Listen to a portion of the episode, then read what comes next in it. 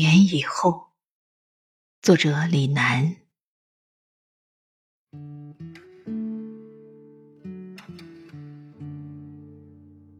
再也没有惨烈的惊涛骇浪，再也没有背叛和不忠。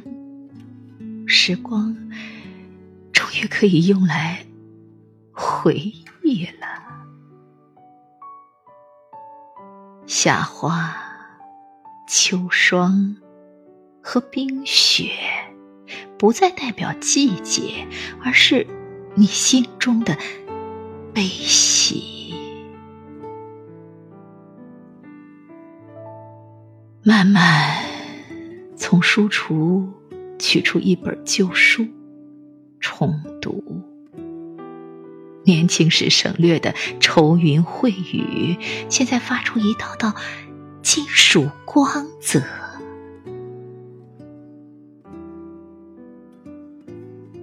终于可以专注的祷告了，向你的上帝陈述生命中的种种奇迹，那些。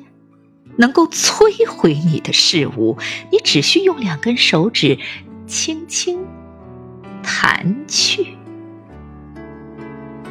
偶尔也去郊游，去千里之外看海，把心仪的朋友请进你的晚秋，在诗句中埋下阵阵马蹄声。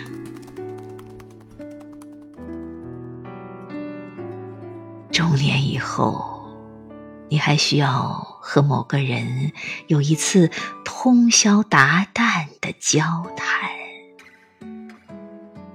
哪怕之后永世不能相见。